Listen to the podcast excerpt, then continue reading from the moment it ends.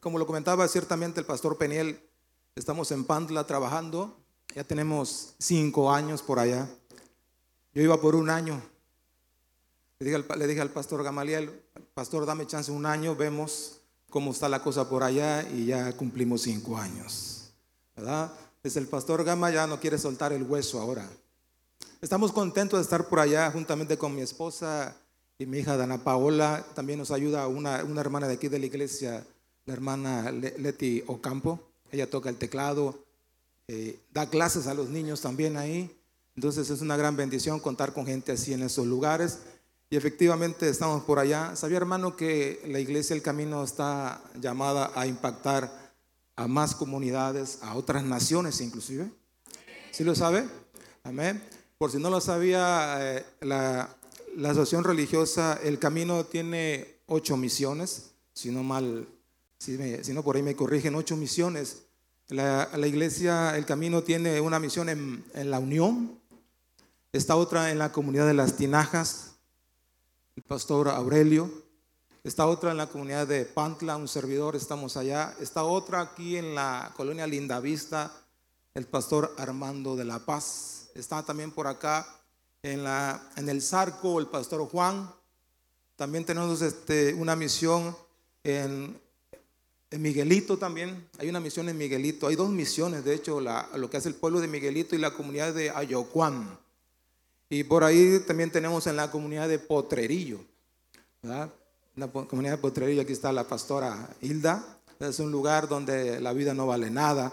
Amén. Claro que sí, sí vale. Y también tenemos acá una, una misión en la comunidad de San Jerónimito. Entonces son varias misiones que tiene la iglesia El Camino. Amén. Para que usted esté enterada, enterado, por si tiene algún familiar que no conozca de Cristo, usted quiere que esa persona conozca y tenga lo que usted tiene, pues están esas misiones, hermanos. Amén. Ok. Bien, ¿cuántos están agradecidos con Dios? Tú y yo estamos agradecidos por Dios con, por mucho de lo que ha hecho con nuestras vidas. ¿Estamos de acuerdo? Y vamos a hablar un poquito acerca del efecto de ser agradecido. Esta iglesia ha trascendido a otros lugares porque es una iglesia agradecida. Amén. Y vamos a ver cuál es la diferencia entre estar y ser agradecido. Por ahí te quisiera presentar una, una fotografía de la, de la, misión de Pantla. No sé si la tengan por ahí en multimedia, me ayuda tantito. Para que conozcan los hermanos, es un saludo de los hermanos de allá. Esta es la misión de Pantla, hermano. Estamos juntamente con mi esposa, con mi hija Dana. Esa es la misión, ahí estamos sirviendo en ese lugar. Dios nos ha prosperado, hermano. Dios nos ha levantado. Hemos pasado momentos complicados a veces, pero fiel es el que nos llamó porque Él lo va a hacer. Amén. Y esa iglesia que está ahí, hermano, no es la única, hay varias. Pero es una iglesia que Dios va a usar para llevar el Evangelio a toda criatura en ese lugar. Amén. Ok, gracias, multimedia. Pues bien, dile que tienes a tu lado, dispón tu corazón para escuchar la palabra del Señor. Amén.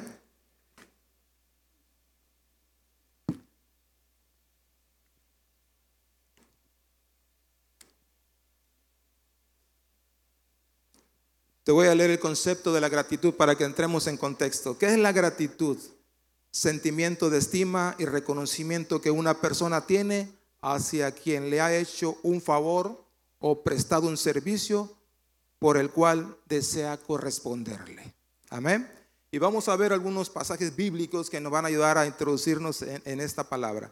Vamos a orar, hermano. Padre, te damos gracias hoy en esta tarde. Gracias, Padre, porque has dispuesto este momento para cada uno de mis hermanos. Te pido, Padre, que me des palabras de bendición, de edificación para cada uno de ellos y no de condenación. Toma el control de nuestras vidas hoy en esta tarde, en el nombre poderoso de Jesús. Y todos decimos, amén. Ok, acompáñenme por favor al libro de Lucas 17, versículo del 11 al 19. Lucas 17, versículo del 11 al 19.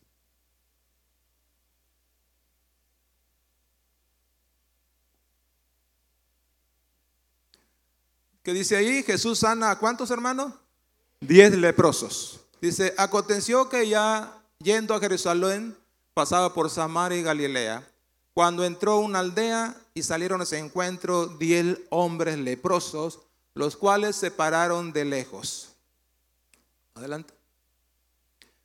Y alzaron la voz diciendo, Jesús, Maestro, ten misericordia de nosotros. Cuando él los vio, les dijo, vayan y muéstrense a los sacerdotes. Aconteció que mientras iban, fueron limpiados. Entonces uno de ellos, al ver que había sido sanado, volvió glorificando a Dios en alta voz y se postró sobre su rostro a los pies de Jesús, dándole, ¿qué hermano? Gracias. Y este era samaritano y respondiendo, Jesús dijo, ¿no eran diez los que fueron limpiados y los nueve? ¿Dónde están? No hubo quien volviera y diera gloria a Dios, sino este extranjero, y le dijo, levántate, vete, tu fe te ha salvado. ¿A cuántos de aquí Dios les ha sanado? Dios ha restaurado su familia. Amén. muchos de los que estamos acá estamos por gratitud a Dios. ¿Estamos de acuerdo? Acuérdate cómo llegamos tú y yo a este lugar. Casi la gran mayoría de los que llegamos a este lugar llegamos con un corazón destrozado, con una familia casi a punto de desunirse, etcétera, etcétera, y con algunos vicios. Pero gracias por la misericordia de Dios que a cada uno de nosotros Dios nos sanó nos limpió, porque creímos que Él lo podía hacer y Él lo hizo. Amén. Una de las cosas, me preguntaba una vez a mí, oye, Pastor Job, ¿y qué es lo que te mueve el estar allá, en ese lugar? ¿Ah? Mira, le digo, número uno, porque Él lo dio todo en la cruz del Calvario por ti y por mí. Número dos, por gratitud a Él. Yo soy agradecido por Dios, con Dios. ¿Por qué? Porque hace muchísimo tiempo, algunos conocen mi historia. ¿ah? Yo tenía un problema muy fuerte, familiar, tremendo, tremendo. Mi hija Diana, la, más grande, ella tenía la edad de ocho años. Y, sabes que obviamente no estaba en los pies de Cristo, no estaba en la luz, estaba en la oscuridad. Y todo era una serie de problemas que a punto estamos de divorciarnos con mi esposa. De hecho, ya íbamos por la segunda firma. Ya habíamos hecho la primera. Íbamos por la segunda firma. Yo veía la cara de mi hija que ella sufría bastante una pequeña de ocho años en ese momento que ella no entendía las cosas, no entendía lo que estaba sucediendo, simple y sencillamente ella lo que quería era ver a sus papás juntos, unidos. No lo entendía, yo, yo al ver su carita, obviamente eso a mí me pegaba bastante y, y empecé a buscar de Dios, empecé a buscar algo que me ayudara a salir adelante. ¿Y sabes qué? Acudí a Dios. Le digo, ¿sabes qué Dios? Si tú me quitas la ansiedad del alcohol, y me regresas a mi esposa y a mi hija, yo te voy a seguir y te voy a servir. Amén. ¿Y sabes qué? Hermano, hermana, Dios lo hizo. Dios restauró. Es más, después de que nos juntamos con mi esposa una vez más, ¿verdad? Al año tuvimos otra, otra bebé. Fue la reconciliación del pacto. Amén. Gloria. Ahí está, ¿no? Dios restaura, Dios sana pero quiere corazones agradecidos. Una cosa es estar agradecido y otra cosa es ser agradecido. Por ejemplo, cuando uno está agradecido, haz de cuenta que alguien te lleva y te da un regalo. Mira, oye, fulano, mira, Giovanni, esta playera. Ah, ok, gracias, hermano. Ok, gracias, compañero. Pero cuando tú y yo somos ser agradecidos, significa que tú y yo tenemos en nuestro corazón, en nuestra mente, lo que hizo esa persona por ti y por mí y busca la manera de una u otra manera de, volver a agradecer, de volver a hacer algo por esa persona para agradecerle. ¿Estamos de acuerdo? Ese leproso, de los diez que se fueron, solamente uno vino y le dio gracias a Dios. ¿Y qué pasaría con los demás? Pregúntale al que tienes a tu lado, ¿qué pasó con los nueve? ¿Qué pasó con los nueve? eran diez. Seguramente ellos, como dice la palabra, fueron limpiados, fueron sanados. Seguramente al llegar a sus casas, pues hubo fiesta, hubo algarabía, eh, etcétera, etcétera. Tú sabes muy bien que antes los leprosos no podían estar en la sociedad, eran desterrados de su familia, eran, eh, eran, eran prácticamente sacados de la ciudad, sacados de las comunidades, tenían que vivir alejados en cuevas. Nadie podía estar cerca de ellos por, por, ah, por, por temor a que la, la enfermedad se propagara. Tienen que estar lejos ellos de ahí. ¿Te imaginas no tener a, a, la esposa, a la esposa, al hijo lejos de tu familia por la lepra? Pero solamente uno. Uno se acordó y era un extranjero de que Dios le había sanado. Que Dios le había sanado. Y tú y yo estamos aquí porque Dios nos ha sanado. Dios nos ha salvado. Porque puedes tener la sanidad. Tú y yo podemos tener la sanidad, pero una cosa es tener sanidad y otra cosa es ser salvo. ¿Estamos de acuerdo? Mucha gente viene, recibe el milagro, hermano, aquí en este lugar. Nosotros nos hemos quedado con la boca abierta. Pero esa gente ya no regresa. No, no se generó en su corazón una gratitud por agradecerle al Rey de Reyes y Señor de Señores. Jesucristo es su nombre. Amén.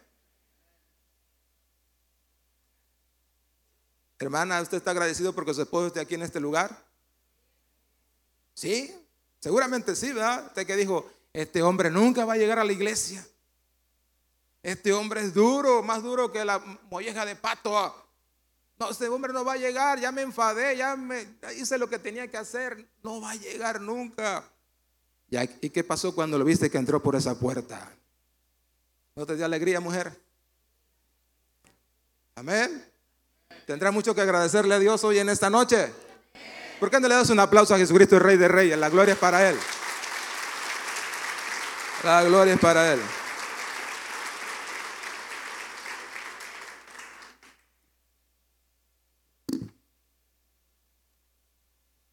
Ok, vamos al libro de jueces 8, 33 al 35.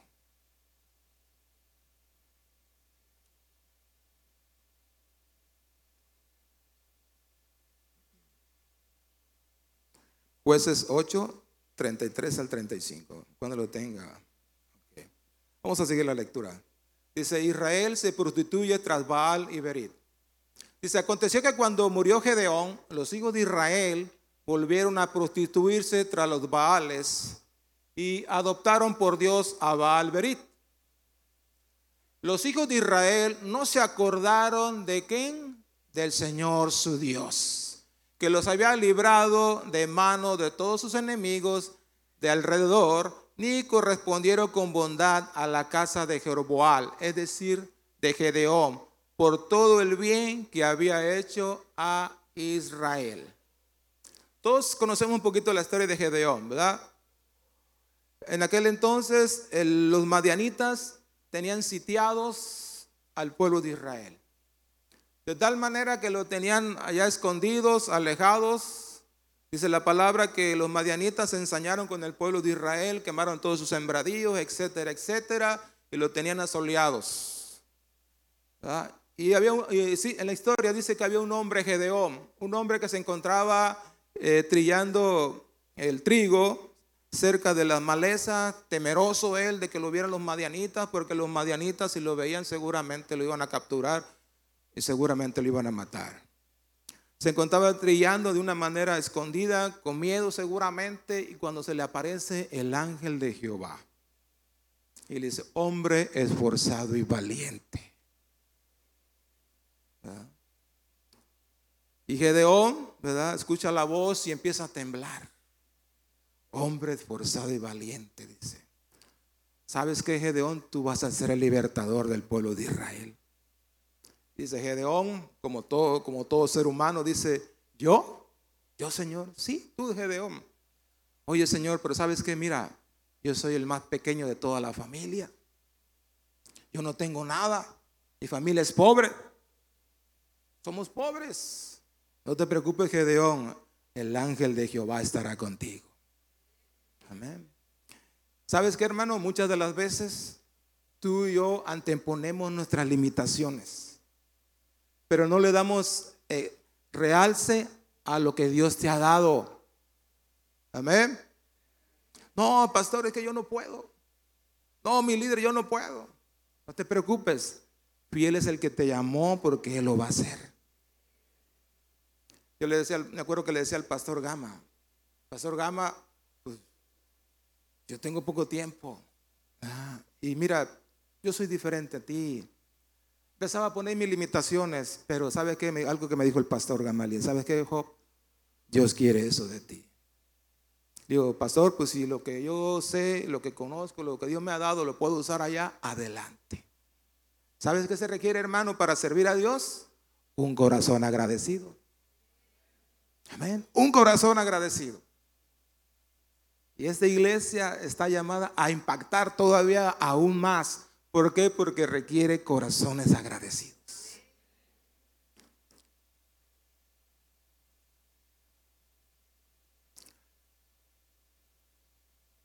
¿Alguna vez te, ha hablado Dios a hacer algo, hermano?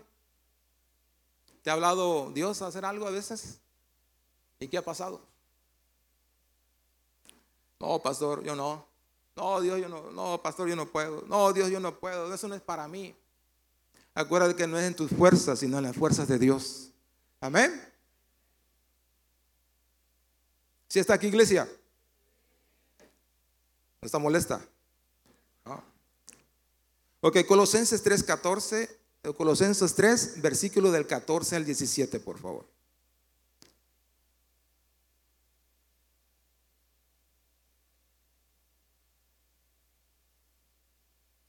Ok. Dice, pero sobre, sobre todas estas cosas, vístanse de amor, que es el vínculo perfecto y la paz de Cristo gobierna en su corazón pues a ella fueron llamados en un solo cuerpo y sean ¿qué? agradecidos. La palabra de Cristo habite abundantemente en ustedes, enseñándose y amonestándose los unos a los otros en toda sabiduría con salmos, himnos y canciones espirituales, cantando con gracia a Dios en todo su corazón. Y todo lo que hagan, sea de palabra o de hecho, hágalo todo en el nombre del Señor Jesús, dando gracias a Dios Padre por medio de Él. ¿Qué tenemos que hacer tú y hermano? Darle gracias a Él. Amén. Por todo lo que ha hecho en nuestras vidas. Esposo, dale gracias a Dios por la vida de tu esposa. ¿Alguna vez le ha dicho, hermano, amado hermano, gracias esposa por estar conmigo? Eh, las mujeres más.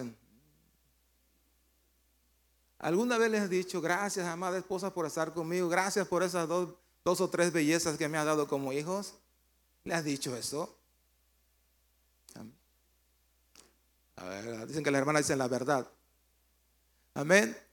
Hijo, Joven que estás hoy aquí en esta, tarde, ¿alguna vez le has dicho gracias a tus papás por, por la educación que te ha dado, por estar junto a ti siempre? ¿Le has dicho gracias? Amén. Dice que demos gracias a Dios en todo.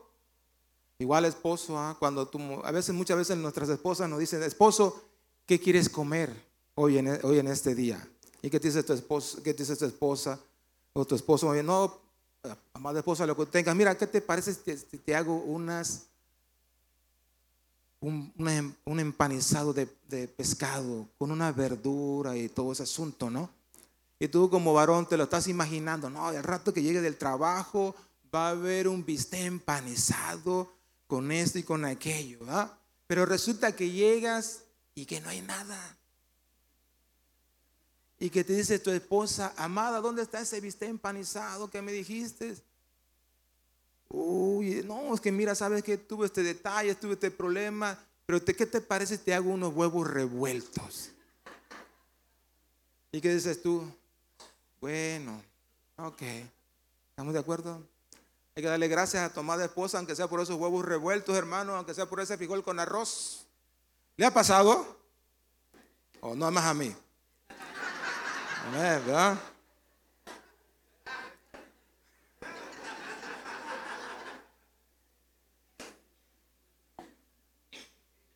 Igual, amada hermana, dele gracias a Dios por su esposo.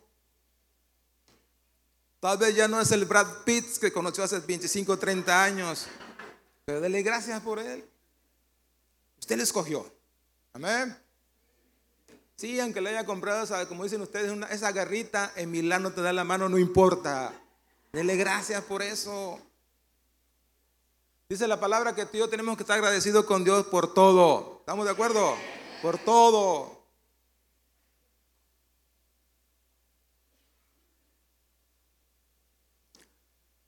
Anteriormente, cuando tú y yo estábamos en la vida antigua, hermano, no le dábamos gracias a Dios. Por nada. Ni por lo del alimento que tenemos en la mesa, ni por, lo, por el trabajo, nada. Yo por lo menos no lo hacía. El día que yo recibí a Cristo en mi corazón, ese día mi esposa me preparó una comida y le dije, ¿sabes qué? Vamos a orar por la comida. Mi esposa se me quedó viendo. ¿Cómo? Vamos a orar por la comida. Gracias, Padre, por este plato, por esta comida que has dispuesto en la mesa. Porque muchos no tienen que comer nada. Gracias te doy por ese trabajo que ha permitido comprar esto. Y cuando empiezo a hacer esa oración, mi esposa, sus ojos se le llenaron de lágrimas porque pensó que este hombre necio y duro nunca iba a cambiar. Amén. Nunca iba a cambiar. Pero Dios es el que cambia y transforma. Amén. Dios es el que cambia y transforma corazones. Mira, hace algún tiempo se me acerca una, una señora amiga, bueno, amiga de mi esposa. Y mi esposa me dice, ¿sabes qué, amado esposo? Va a venir una señora, quiere platicar contigo. Ok, lo recibí en la casa, le digo, pásenle. ¿Qué pasó? ¿En qué puedo servirles? Dice, profesor, yo sé que usted da clases de física en el tecnológico y etcétera, etcétera. Y mi hijo tiene un problema. Él está estudiando la secundaria, y pues si no pasa esta asignatura de matemáticas, prácticamente los tres años se fueron a la basura. Y quiero pedirle su ayuda para que le dé clases a mi hijo. Le digo, ah, ok, está bien. Ya platico con el chico, le digo, ok, ¿cómo estás? Bien, no, pues así. Ok, tráete, te vienes mañana, empezamos mañana a partir de tales horas, te trae tu cuaderno, etcétera, etcétera. Y estuvimos trabajando con él prácticamente todo el mes de, de vacaciones de agosto una hora y media de lunes a viernes. Ahí estábamos con él trabajando de lunes a viernes, hora y media. De tal manera que se cumplió el mes, ya le faltaba una semana para presentar su examen a este muchacho en la secundaria. Y le dijo, ¿sabes qué muchachón? Pues todo lo que puedo hacer por ti, creo que vas bien preparado, sí vas a pasar a tu examen, de acuerdo a lo que he visto en ti, porque hermano había que explicarle a ese joven con piedritas prácticamente con piedritas, detalle, detalle. Hace el muchacho, se va y, y a la semana me dice mi esposa, ¿sabes que viene la señora con su hijo a pagarte? Porque la señora me dijo, le voy a pagar maestro, mas nunca convenimos en un precio. Y obviamente, pues como todo, como todo ser humano, yo empecé, dije, bueno, ¿cuánto le cobraré por, por hora? Ya pregunté, no, tanto la hora es lo que están pagando. Ok, saqué mi cuenta y, la mera verdad sí era una cantidad no despreciable, hermano. ¿Verdad? Dije, híjole, es algo de dinero. Todo un mes, hermano. Y agarré yo y dije, no, pues, como buen fin, le voy a hacer un 30% de descuento, ¿verdad? Como buen fin, un 30% de descuento. Pero todavía la cantidad eh, eh, eh, era, alta, hermano. Yo dije, ay Dios, bueno. Yo estaba sentado en el, sillón ahí esperando a la señora, estaba leyendo la palabra y oí una voz que muchas veces a ti a mí no nos gusta escuchar. ¿Qué te imaginas cuál? No le cobres. Ah, le digo, ¿qué, qué? No le cobres. Así que le vi las alitas a ese dinero. Todo tremendo, todo tremendo. Llega la señora con su hijo, que pasen, le tomen asiento. Maestro, díganos cuánto es. le quedé viendo a los ojos. Le digo, mire señora, usted sabe que somos cristianos. Sí, sí, sí, sé que son cristianos.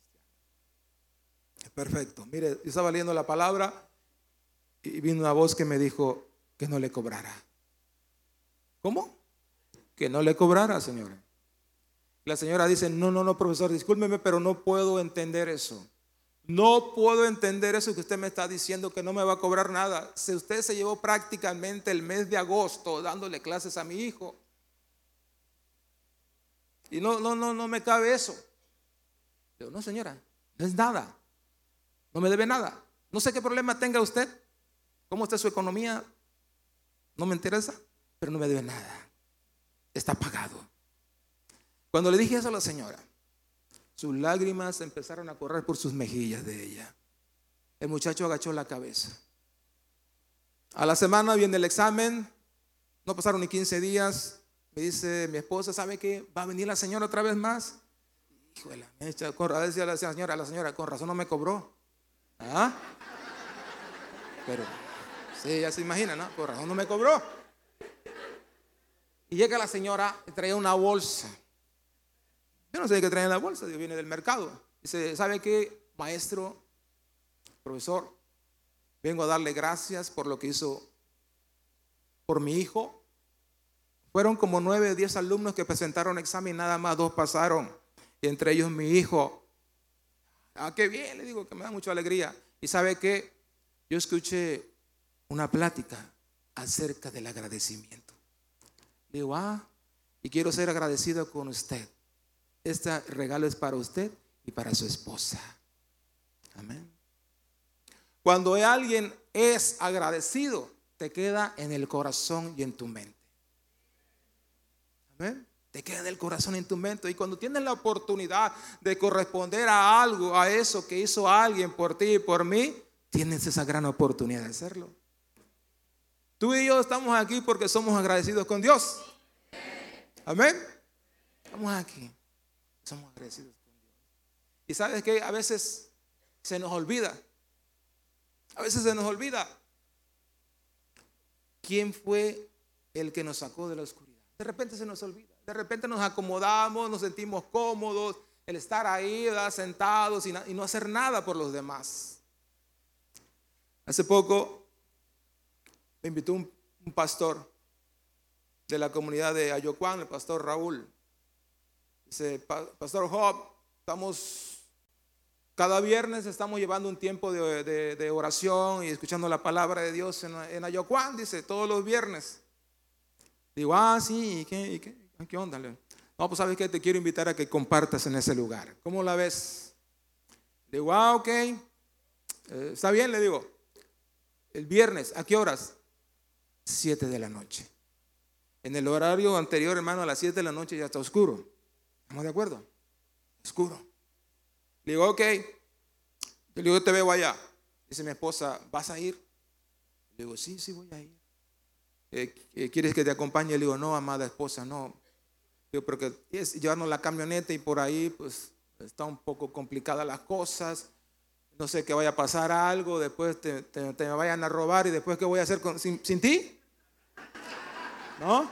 ¿Qué voy a hacer sin ti, amada esposa? Digo, no, yo voy solo. Me voy a, voy a tomar la pecera, la combi que pasa por ahí. Llévame al paradero de las combis, ¿no? Y ahí voy y me lleva mi esposa al paradero de las combis. Lo bueno que por ahí vi a una hermanita que estaba adentro de la combi. Le digo, ¿sabes qué? Me dice mi esposa, ¿sabes qué? Esa combi va para Yocuán. Ándale, córrele, córrele. Y ahí voy, ¿no? le paro al amigo de la combi, me subo. ¿Y qué crees? La combi iba bien llena. Así que Ah, como estoy un poco alto y me tocó esas combi bajitas, chaparritas, vengo así. Ahí voy así y la combi llena. Digo, no, pues estos amigos fácil se van a bajar hasta Miguelito. Le digo, fácil. Le digo, ni modo. Y ahí voy así. Y, y al estar así, hermano, me empiezo a sonreír.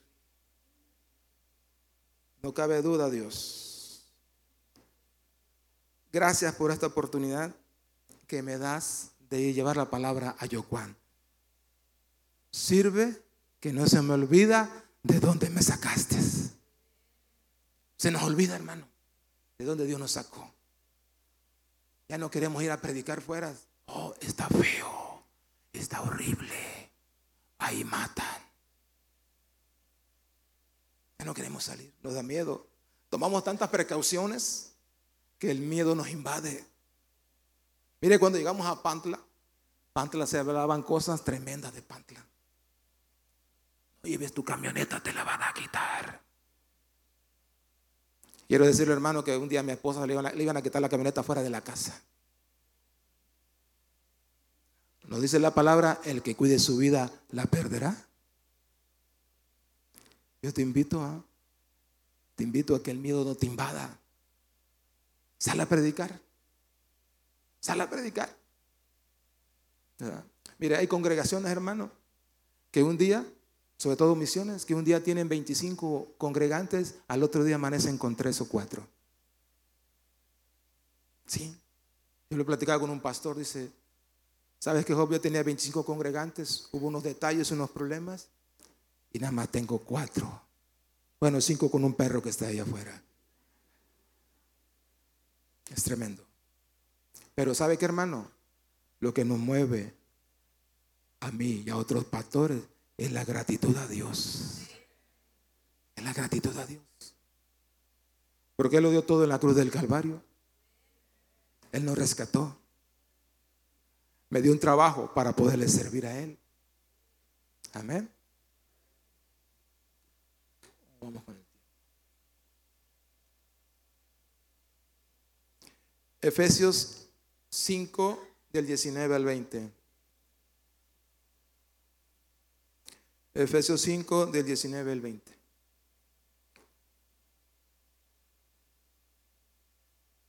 Dice la palabra, hablando entre ustedes con salmos, himnos y canciones espirituales, cantando, alabando al Señor en su corazón y dando gracias siempre por todo. Al Dios y Padre en el nombre de nuestro Señor Jesucristo. Amén. Dice la palabra que tú tenemos que darle gracias a Dios por todo. Por todo. Inclusive, hermano, por la enfermedad. Inclusive por los problemas. ¿Sabe por qué? Oh, ¿Cómo, hermano? ¿Cómo a través de los problemas? Sí, hermano, porque a través de los problemas crece nuestro carácter. Amén. Una cosa es el genio y otra cosa es el carácter. Crece nuestro carácter. Dios te hace fuerte. Amén. Una de las cosas que Dios ha, ha me ha llevado a otro nivel, estar en Pantla, es tener fe. Es bonito hablar fe en un salón, ¿verdad? Sentado ahí, pero cuando tú tienes que depender de Dios totalmente, es otra historia, hermano. La fotografía que usted vio ahí, si algún día ha visitado la, la, la iglesia de Pantla, cuando iniciamos ese lugar, hermano, ahí, era una casa de maderita, unas laminitas ahí a punto de caerse. Yo le decía a mis hermanas, a mis hermanos allá en Pantla, ¿saben qué hermanos? Hay que hacer algo aquí, porque esto se nos va a venir encima. Y como todo, ¿no? Echas cuenta lo que había ahorrado, había nada más 30 mil pesos. Y tú sabes que con 30 mil pesos, hermano, no se hace mucho.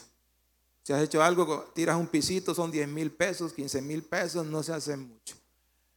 Pero sabes que Dios a mí me había dado una visión. Todavía no era pastor. Ya me estaban coqueteando para ir allá, porque ya estaba yendo a predicar. Dios me dio una visión de cómo iba a quedar la iglesia de Pantla. Y cuando yo le digo a mi esposa, ¿sabes qué? Dios me dio una visión de cómo va a quedar la iglesia de Pantla. Mi esposa se me quedó viendo. ¿eh? Dice, uh, tú te estás enamorando de ese lugar. No sé. Y sabe que le dije, ¿cuánto hay hermano? 30 mil pesos. Yo no miré el problema, yo miré hacia arriba. Dios, tú lo vas a suplir porque tú me diste un sueño, me diste una visión. Acuérdate de los 5 mil que, que Jesucristo alimentó. ¿Qué tenían? ¿Cinco qué? Cinco panes y cuántos pesos. Y eran cinco mil, hermanos. O sea, naturalmente tú, tú y yo no le podemos dar de comer a esa gente con esa cantidad, ¿estamos de acuerdo? Pero Jesucristo, ¿qué hizo? No miró al problema, no miró la multitud, lo que hizo, tomó eso y miró hacia el cielo. Tú lo vas a multiplicar, Padre. Amén. La otra vez fue un pastor que es ingeniero en constructor. Me dice, oye Job, ¿y cuánto le has metido aquí? Le digo, mira, como unos 125 mil pesos más o menos. Empezamos con 30. Se enojó. aquí hay el doble. Dios multiplica. Dios multiplica. Cuando tú pones lo poco que tienes en tus manos en las manos de Dios, es mucho. Es mucho, hermano. ¿Qué tenemos que hacer tú y yo? Creerle a Dios que lo va a hacer. Amén. Si Él te ha dado un sueño, si Él te ha dado una promesa, Dios lo va a hacer, hermano. Dios lo va a hacer. Porque dice la palabra que no es, Él no es hombre. ¿Para qué? Para que mienta, ni hijo de hombre para que se arrepienta. ¿Estamos de acuerdo? Él lo va a hacer.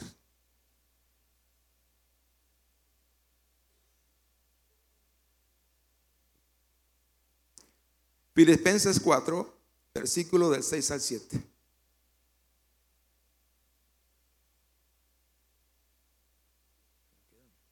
Minutos, creo.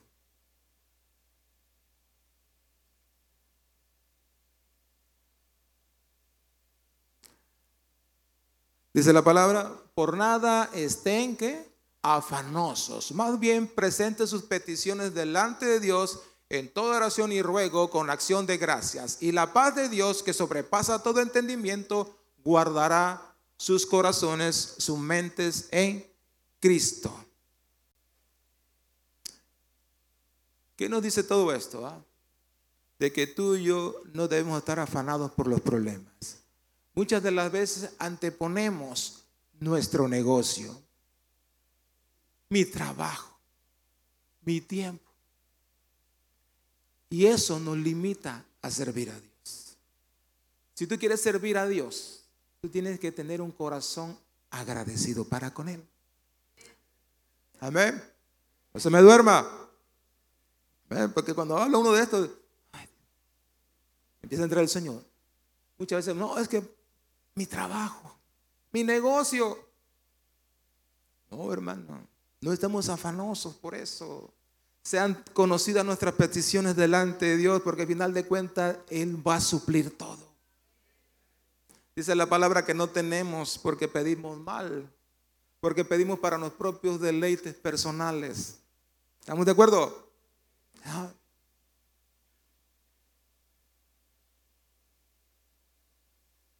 Ya estamos por terminar, hermano.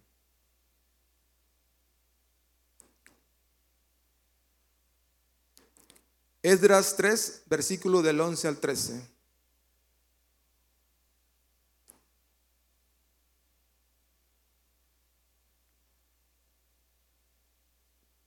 Dice la palabra, cantando, alabando y dando gracias al Señor, y decían, porque Él es, es bueno, porque para siempre es su misericordia sobre Israel. Todo el pueblo gritaba con gran júbilo, alabando al Señor, porque eran colocados los cimientos de la casa del Señor. Pero muchos de los sacerdotes, de los levitas, de los jefes de la casa paternas y de los ancianos que habían visto el primer templo, lloraban en alta voz cuando ante sus ojos eran puestos los cimientos de este templo. Mientras muchos otros daban grandes gritos de alegría, y, por causa del griterío el pueblo no dio distinguir la voz de los gritos de alegría de la voz del llanto del pueblo, pues el pueblo gritaba con gran júbilo y el bullicio se oía desde lejos. ¿Qué dice el principio del versículo? Cantando, alabando y dando gracias a quién? Al Señor Jesús. Tú y yo tenemos que siempre, cuando entremos a este lugar, hermano, hermano, siempre darle gracias a nuestro Señor Jesús. ¿Estamos de acuerdo? Amén. Dice la palabra que Él se regocija en medio de la alabanza de su pueblo. Dice la palabra también, deleítate en el Señor Jesús y todas las peticiones de tu corazón serán concedidas. Cuando tú y yo vengamos aquí, hermano, la alabanza, olvídate del problema. Olvídate que dejaste los frijoles en la lumbre. ¿Qué vas a hacer mañana? Porque mañana entran los, chamacos a la escuela, hermano. ¿Se acuerdan, no? Que mañana entran sus hijos a la escuela también. ¿Cómo lo voy a hacer? Démosles alabanza y gloria al Dios no sé si pudieran pasar los músicos. Ya me queda poco tiempo.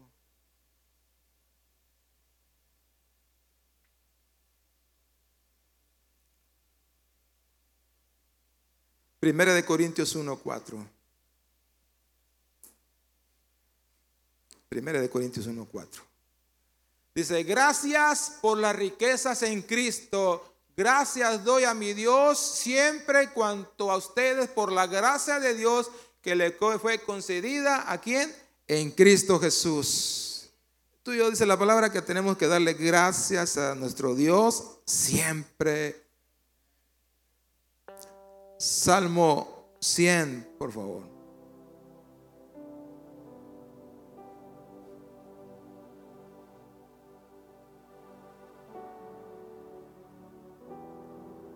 Dice la palabra exhortación a la gratitud, salmo de acción de gracias. Canten alegres al Señor. Habitantes de toda la tierra, sirvan al Señor con alegría. Vengan ante su presencia con regocijo. Reconozcan que el Señor es Dios. Él nos hizo. Y nosotros, y no nosotros a nosotros mismos, pueblos suyos somos y ovejas de su prado. Entren por sus puertas con acción de gracias, por sus atrios con alabanza. Denle gracias. Bendigan su nombre, porque el Señor es bueno y para siempre es su misericordia y su fidelidad por todas las generaciones. ¿Sabes? Hace poco estuvo la hermana Jocabet ahí en Pantla estuvo en un servicio. Y le dije a la hermana Jocabet, hermana, si en el Espíritu le dice el Señor que ore por las personas, por los enfermos, adelante. Y sí, ah, ahí dentro de la, de la congregación hay una hermana que tenía un niño de siete años con un problema en sus pies. De tal manera que sus pies, él caminaba así. Y al correr se tropezaba. ¿Y tú sabes qué es lo que quiere un niño a esa edad, hermano? Lo único que quiere es correr y jugar. La hermana con mucho sacrificio ah, hizo un esfuerzo por comprarle a su hijo zapatos ortopédicos. Su esposo está trabajando en el norte. Y, decía la hermana que su hijo era los niños de la escuela le hacían bullying porque no podía correr, no podía jugar. Entonces estaba la presencia de Dios en Pantla de una manera tremenda y dice la mamá, hermano, pastor, ¿puedo traer a mi hijo del salón de clases? Mi hijo tiene un problema así, así, asado. Le digo, ah, ok, hermano, tráigalo, tráigalo. Viene el niño de siete años y la hermana, yo le digo, hermana Jocabet, este niño tiene un problema en los pies, no puede correr, se tropieza, tiene los pies así. Ah, ok. Estaba la presencia de Dios. La hermana lo siente en el sillón, empieza, todos empezamos a orar por ese niño de siete años. ¿Y qué crees? Sus pies se le enderezaron. Yo me quedé así. Sus pies se le enderezaron. Y le dijo la hermana, haz lo que no podías hacer. Y el niño empezó a caminar más rápido empezó a correr. Y la mamá al ver eso, la mamá soltó un llanto. Wow, tremendo ese. La mamá no lo podía creer. Su hijo sano. Gloria. No sé, yo siento la presencia de Dios. Oh, y después de eso, la hermana dice, la mamá de este muchacho, de este niño, dice, yo quiero servir a Dios. Yo quiero servir a Dios en la alabanza. Quiero empezar a ensayar para servir a Dios en la alabanza. Ok, bien. Y un día me llega el niño con un pandero pequeñito. Le digo, mi hijo, ¿traes tu panderito? Le digo, sí, pastor, de que quiero acompañarle a usted con su pandero. ¿Por qué toco un pandero, hermano? Si usted no lo sabe, yo toco un pandero. Nunca había tocado un instrumento como eso en la iglesia toco un pandero. Yo quiero acompañarlo a usted para que no esté solito en la alabanza. Un niño agradecido de siete años.